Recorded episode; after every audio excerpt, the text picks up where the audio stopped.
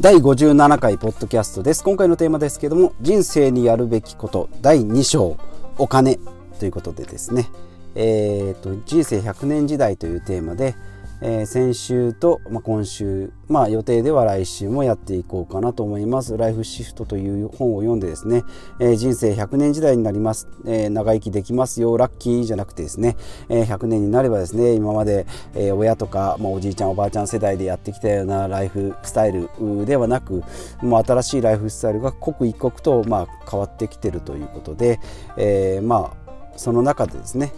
まあ、長生きするにはま健康ということで最初の週。で今週が、えお金、えですね。やっぱりお金先立つものがなければ、えただただ長生きするだけでは、えー、ダメですし、まあ、健康もお金で、え維持もしないといけないということですね。で、まあ、3番目はマインドということで、まあ、要は楽しく、え楽に楽しく生きることですね。お金があっても健康でもですね全然人生が楽しくないってなってくると、えそれはそれで価値観としてですね、え、面白くない人生は、まあ、客観的に見ても個人自分自身としてもですね良くないので、まあ、そういったマインドのところですね。はい、それのお話をしていきたいと思います。で今回の第2章のお金のところではですね、えー、まずは管理ということで、まあ、お金の管理ですね、まあ、私の、えーと、あまず結論から言ってみましょうね。結論ですけど、まあ、ベースの金銭感覚がですね整ったら、まあ、ざっくり押さえておけばいいかなと思います。まあ、ケチケチですね。電気をつけっぱなしとか、お風呂のお湯がどうとかですね、えー、2割引きだから買おうとかですね、そういったことじゃなくて、大まかなですね、収入がこれぐらい、支出がこれぐらい、ね、余暇がこれぐらい、でまあ大体これぐらい貯金できるよねとかっていうことで、まあ、たまには贅沢しようたまには旅行しようっていう感じで押さえておけばいいかなと。まあ基本のところだけですね押さえておけばいいかなと思います。まあ私の過去を振り返るとですね、まあ、学生時代はまあズブズブに実家で、えー、ゴロゴロしてましたし、まあ、20代、えー、社会人になって、まあ、学生時代はですね一番ひどかったのがまあバイトもしてバイトのお金は服やパチンコで、えー、使ってですね、まあ、友達とか親とかに借金まあまあまあ5万円10万円ぐらいですかね、まあ、借金して、まあ、給料入ったらそれを返すっていうような、まあ、自転車操業にもなってなかったですけどね、まあ、こういった、えー、自堕落な生活をしておりまして、まあ、少しずつですねまあ、どうですかね結婚してからとか、まあ、子供を売ろう子供を売っちゃダメですね。子供をえっ、ー、とが生まれてからとかですかね。ちょっとずつまコスト意識、まあ、お金が足りないってことはなかったんですけどやっぱりまあ節約をする意識が少しずつ身についてきたりしてますね。もともと貧乏症、まあ、家もそんなに裕福でもまあ普通の自営業のえー、と家だったので、えー、まあそんなにお金贅沢もしないですので、まあ、そういった感じで、まあ、貧乏症っていうところですね、まあ、もったいない病とかですね、まあ、それが高じてですね物を拾ったりして、まあ、部屋が、えー、くっそ汚い状態にはなってたんですけれども、まあそんな生活をしてですね、えーまあ、車も例えばローンで買ってたりしてですね、まあ、給料日前は慢性の金欠ですね、まあ、そこからま結婚して少しずつ変わっていって、まあ、今に、まあどうまあえっと、要はですね心の変化ですね。振り返って、まあ、一気に変わったとかっていうことじゃないですね。徐々にですね。まずはまあコンビニで買ってた、まあ、当時はタバコも捨てましたねマルボロとエメラルドブルーマウンテンですかね、まあ、これ買ってですね当時、えー、と缶コーヒーが110円。だっけな、えーと、120円か。でタバコ280円ぐらいになって合わせて400円ぐらいをコンビニで毎日払ってたような気がします。まあこれじゃあちょっともったいないなと思って、まあ、タバコはまあ続け27ぐらいまで吸ってたんですけどもえーまあ、スーパーでちょっとまあボトルコーヒーを買ってみようかなと思ってあこの方が安いな34回分ぐらい飲めるなとかって思ってですね、まあ、そこからタバコをやめたりして、まあ、水筒とかを持ち歩くようになってでペットボトルも大きいやつを買ってで、まあ、車生活なんで、まあ、持ち運びは特に気にしなかったんでその水筒とかですねペットボトルとかをまあコストのかからない方にやってえー、シフトしてったぐらいですかね。まあであとはまあお昼ご飯とかですね、まあ、外食もだいぶ頻度を減らして、まあ、家からなんかいろんなもん持ってったりしてましたね。車なので。で、まあ、今はですね、まあ、ラップおにぎりですね。サランラップに巻いたおにぎり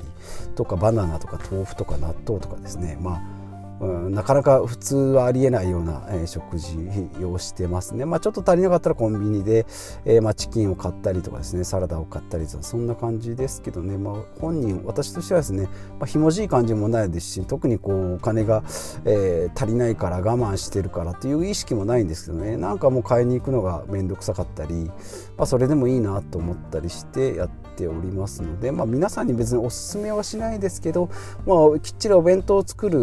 のも結構大変ですしね、まあ、コンビニも美味しいものありますし、まあ、外食でも安いものありますけどまあ自分がこう楽に生活できてコストがかからなくて時間のロスも少ないっていうライフスタイルを一番、えーと、模索して、えー、いくのがいいかなと思います、まあ、特に強要はしないですし、まあ、ただ毎日コンビニっていうのもですねあのまあ、たまに行くコンビニはすごい楽しいんですけどあこんなのがあるこんなの何食べようかなってなるんですけど多分毎日行ってる方とか毎日同じ定食屋さんとか行ってるともう絶対飽きるんですね。他他弁にしてもそうですけどね。あれだけ種類があっても大体食べるも同じですし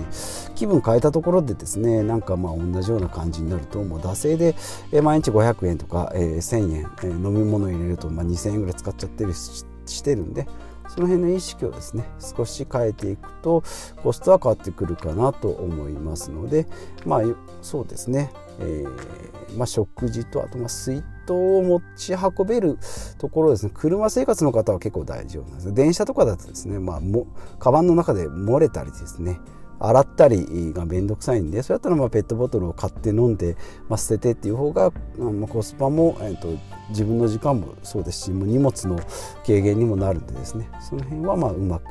やっていければいいかなと思いますので、まあ、支出の部分でですね多く占めるのはやっぱり毎日のと普段のコストですので、まあ、土日たまにこう外食したり飲みに行ったりっていうのはやっぱり息抜きもありますしそこを削るとですね人生の励みも楽しみもなくなるんでそこよりもですね普段のベースのところをしっかりと抑えてい、くかっていうところですね、まあ、会社の環境にもよります。会社にお湯があればですね、まあ、スープとかもできますし電子レンジがあれば温めもできるしで、まあ、食べる場所がない方もいらっしゃるのでそういう方はですね外食とかもいいんですけど、まあ、外食だとかだとですね栄養バランスとか食事の量も管理できないのでそういった意味も意味も意味でもですねまあお弁当とかまあお弁当もなかなか大変ですけどね。えー、まあお弁当でも作り出すとですね家族の分を作ったりしてると、まあ、4個作るっていうのも 2, 2個作るのも1個作るのも手間はあんまり変わらないんでご飯とおかずが23個乗ってたらですね、えーまあ、私みたいにこうサバ缶とか、えー、そういったものがあれば大丈夫っていう方はですね、えー、そういうのでもいいのかなというふうに思います。まあ、今回はちょっとあの初対じみたというかちょっとケチくさい話になったような感じなんですけれどもこれがですね月でいくと外食してたら多分2万円ぐらいですかね。食食費、えーと、水分水分とか食費で2万円。20日で行って1日1000円。でも1500円だったら多分3万円ぐらい使っちゃってるんですよね。そうなってくるとあの、ねまあ、家のお弁当も0円とは言わないですけどもえーと、晩ご飯の残りだったりですね、まあ、ご飯のお米代も対して知れてます、まあ、5000円だったとしてもですね月1万5000円から2万円ぐらい貯金ができると思ったらですね結構コストはでかいですので、まあ、その分ちょっとこう神経すり減らさないようにですね、えー、仕事でかなり、えー、ハードな、えーね、体消耗してますので、ハードなお仕事とかだと体力的にもそうですし、まあ、パソコンとかでもですね精神的にかなり費やしているので、まあ、その辺も考慮してですね栄養分をしっかり行き届けながらですね野菜とかフルーツとかそういったのもしっかりバランスよく取りながら、えー、普段の生活をですねやっていけたらいけたらいいなと思います。まあ、朝朝と夜はですね家でしっかり食べれ食べられるんですね昼はまあ少しでいいよとかいう考え方もできますので、まあ、まずは自分に合った